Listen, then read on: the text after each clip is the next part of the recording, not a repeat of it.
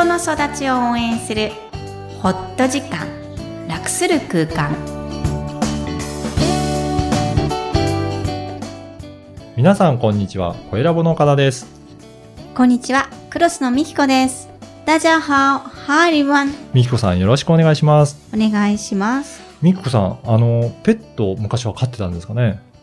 はい今日はね11月11日、ゾロ目。うん。まあゾロ目が痛いわけではなく、この日はですね私の大好き、うん。すごい影響救ってくれた愛犬柴犬の誕生日。うんなぜかね、いつも思い出す。救ってくれた。うんどういう感じですか？ですね、あの、帰国子女でうんいじめられたんだようんね。うん、前もおよく言うね。その時に、えっと、お家に帰ると、まず真っ先に、うん柴犬のさこちゃんに、はい。お化粧をしてたんです。あー、そうなんですね。黙って、あの、怒られるから、母親の化粧、もうアイシャドウからリップから、頬紅。あ、頬紅が一番面白かったんだけど、あ柴犬って白いんですよ、顔周りが。はそこにチークをこう、ピンクパーって塗ると、でもすごい正座してこうスーって私の顔を見てじーっとしてくれてて今思ううと、ん。やっぱり心理師になってから思うと、あれを付き合ってくれたんだなーって、うん。あの子が癒してくれたよへな、ー。寂しいってやっぱり思わないようにさせてくれた。ーそんな感じのペットだったんですね。うん。今ね思い出すと、あ本当に感謝してる彼女に。うんそう、彼女なんですけど。そうなんですねはい。います？そういうペットさん。うちは父親が動物が好きなのでいろんなペット飼ってたんですけど、いや、そこまでなんか、心の交流があったペットさんだよ。ないですね。飛んでっちゃうもんね、鳩だから。鳩は飛んでっちゃうし、あの、インコを飼ってたりとあか、ー猫も飼ってたりとか、え犬も何枚あそうも、あの、亡くなったら、次の新しい犬をまた飼い始めるっていうことで、ずーっと何かペットはいましたね。じゃあ岡田さんがこれ買ってっていう経験はないのね。ないですね。ああ、もう。逆に世話大変だなっていうので、今は飼わないようにしてます。そっか。は私もあの、三条さんに、うんうちの子に飼いたいって言われてるのはまだ実現させてあげれてなくて、あんなに癒された経験があるから、そういう体験を私が奪っていることになるじゃないですか。はそれがすごいね今、まだ葛藤があるんですけじゃあどね。、今迷ってるところなんですね。そうなんですよねはい。皆さん、どんなペット飼っていらっしゃるでしょうかね。はい。はい。本日のメインテーマは、自分で選ぶ生活がもたらす効果ということなんですが、こちらの内容を教えてください。はい。選ぶ行為について考えてみたいと思います。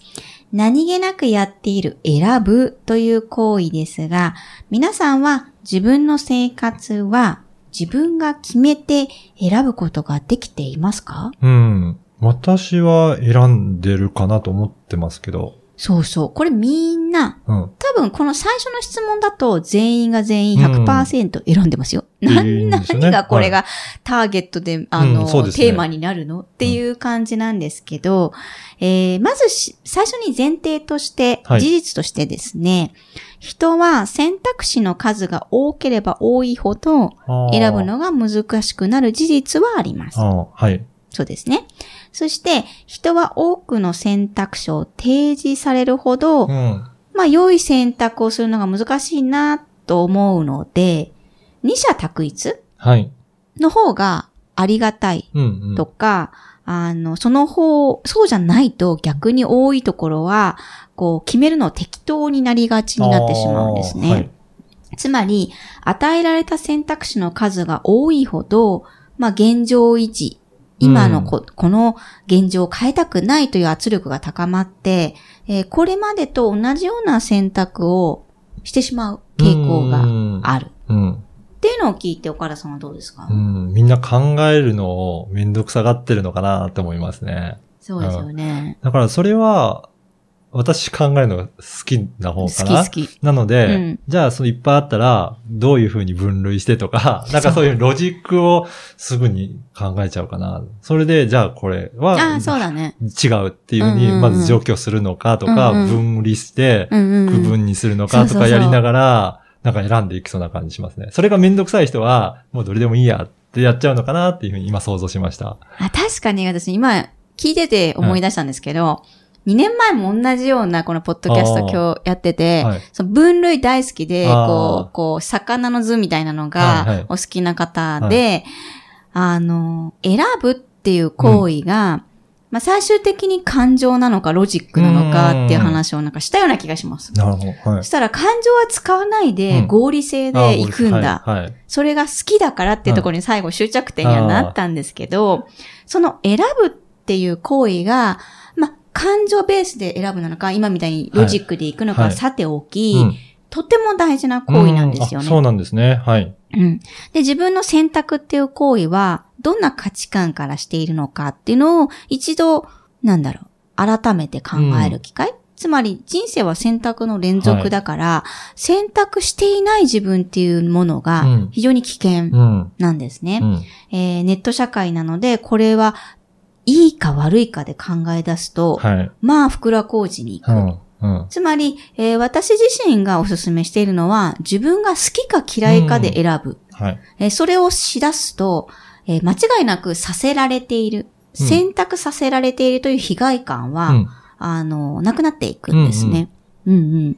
どうですか？選択させられているっていう価値観、あ、感覚うん。はありますか？あまりないですね。うん、だよね、うん合理的に主体的に選んでるからね。そうですね。うん。やっぱり選ばされてるっていうのは、なんか誰かの意図を持って、うん。そこを選択せざるを得ないような状況に追い込まれてるようなイメージがあるので、うんそうじゃなくて自分はこうなんだっていうのを意思を持ってれば、なんかその感覚はないのかなと思いますね。うん。よくね、セッションで、うん。自分のご褒美を毎日一個してくださいって言うと、選べない人多いんですね。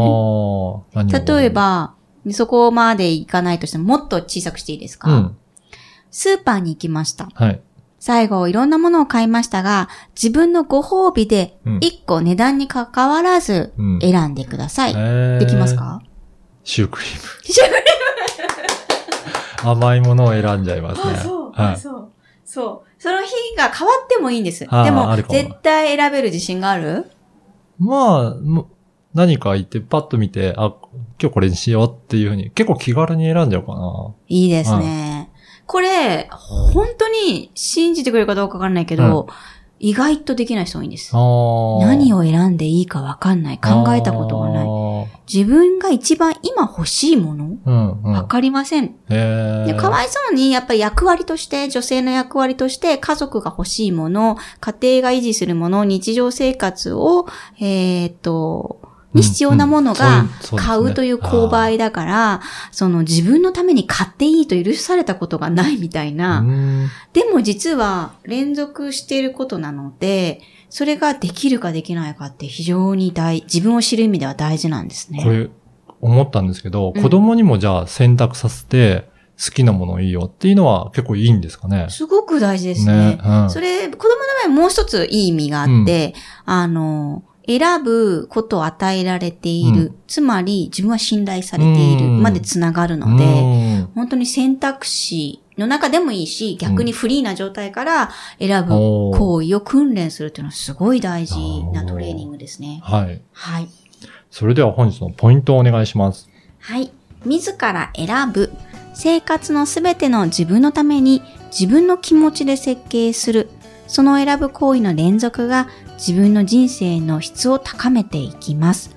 本当に些細な行為なのですが、非常に良いトレーニングです。えこれができるかできないかで自分の人生大きな効果として差が出てきます。え自分への信頼、自信、ワクワクした生活、まずは小さな選ぶという行為から主体的に始めてみてください。